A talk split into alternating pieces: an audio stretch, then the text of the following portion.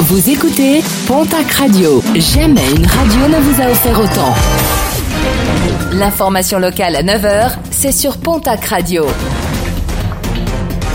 Bonjour Jean-Marc Courage Sénac. Bonjour à toutes et à tous. Les actes de cruauté envers les animaux et notamment les chats restent toujours d'actualité dans la région.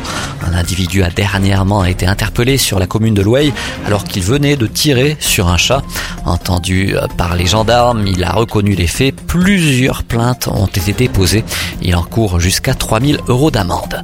Autre maltraitance animale à Oloron, plusieurs animaux du parcours santé ont été visés. Un cochon a été éviscéré et un autre lardé de coups de couteau.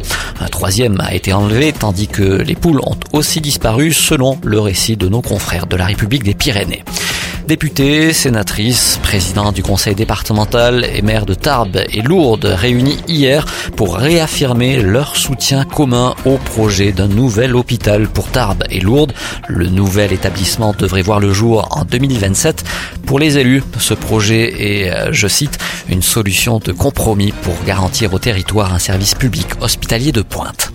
Vers une nouvelle grève mondiale pour le climat, elle est prévue le 24 mai prochain.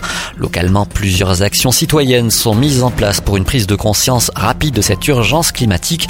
À Pau, dans la nuit de vendredi à samedi, plusieurs lycéens ont ainsi mené une opération pour éteindre 21 enseignes qui restaient éclairées la nuit. Des pratiques inutiles et néfastes pour le collectif Youth for Climate Pau. La 61e édition du pèlerinage militaire international, c'est cette semaine à Lourdes. Pas moins de 40 nations devraient y être présentées. Et à cette occasion, des rues et des places de stationnement seront temporairement bloquées. Perturbation à attendre dès jeudi 20h jusqu'à la nuit de dimanche à lundi.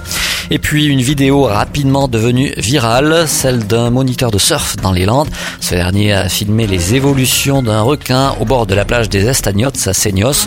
Le moniteur a rapidement fait sortir ses élèves de l'eau calmement et surtout sans créer la panique.